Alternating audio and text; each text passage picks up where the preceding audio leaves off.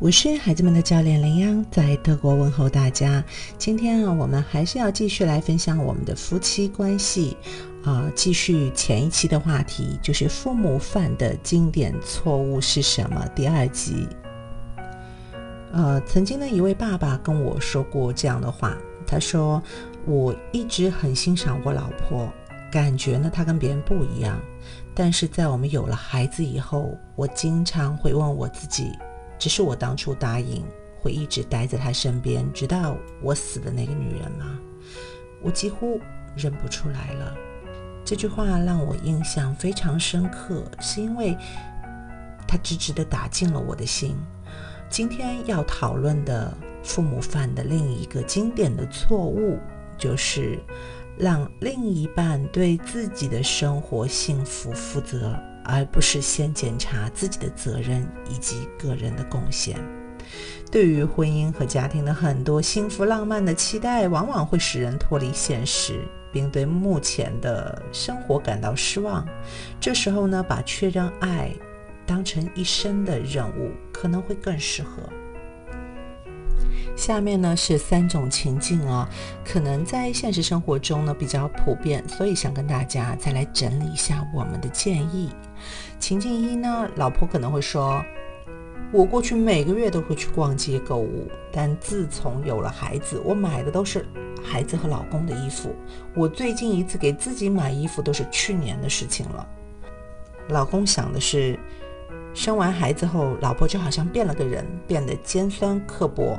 易怒邋遢，我都不记得他上次温柔的跟我说话是什么时候了。问我的问题都是用指责的语气。那这里我有话要说，我的建议是，个人不应该迷失在家庭的喧嚣里啊。只有那些能够照顾好自己，在自己和家庭中找到平衡感的人，才能更好的处理夫妻关系。夫妻之间要相互的轮流支持对方有这样的个人时间。比如说，爸爸可以去踢球啊，看场球赛呀，啊，妈妈可以去做个 SPA，啊跟朋友约着去逛街聊天呢。情境二里面的老婆，我太羡慕我老公了，他整天可以去上班，关上门就是另外一个清静的世界了。下班回到家，他说很累，想要先休息一下。可是我忙了一天呢，也想要休息啊，我就连洗个澡都要随时担心孩子叫我。老公想的是什么？有时候回家就好像一场灾难，老婆河东狮吼，然后就是孩子，能感受到高气压，连餐桌上的话题都变得令人讨厌。这里同样的建议是，夫妻双方要分担职责并达成协议。比如说，哎，你洗衣服，那我就负责清理厨房，轮流做饭，然后陪伴孩子的学习。然后几个月以后呢，我们可以再交换任务，这样啊，可以节省很多令人不快的争论呢，也不会呢出现把气变相的撒在不相干的人的身上。再来看情境三。老婆觉得老公带孩子太不靠谱了，还是宁愿自己亲自动手。老公啊，是真的很受不了，他觉得我带孩子的时候，老婆总是在那儿指手画脚，总是提供监督和建议。如果父母双方都能积极的参与育儿，那是最好的结果了。如果有一方总觉得自己懂得更多，总是去指出对方做的不对的地方，那么另一半就可能不会受到其他家庭成员的尊重，并且相互会出现冲突。这点呢，和我们之前分享的做作业很像哦，就是把做爸爸的责任还给爸爸们，那做起来的感觉是不一样的。否则啊，投入感也没有那么高。夫妻之间应该建立的是伙伴关系，而不是师生关系啊！如果啊实在觉得哪些地方做的不够的，可以试试看啊，私下给爸爸一些建议。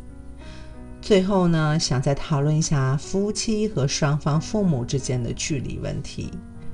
其实我们每个人都从自己的原生家庭中带走了很多的习惯和价值观，这些啊都体现在我们处理夫妻关系上，也渗透在我们的子女教育问题里。其实，婚后的和谐也是双方妥协的一个过程呢。那么，双方父母的介入往往有很强的代入感，可能会破坏之前达成的和谐。这时候呢，需要和双方父母有公开的一个对话，呃，可能会触碰到一些敏感点，呃，需要和自己的父母之间呢建立一定的界限呢。那么，对于孩子需要遵守的规则，啊，最好还是能相对的统一，否则，哎，在爷爷家是一套规矩，老爷家又是一套规矩，那自己家又是一套，会显得相当的混乱呢。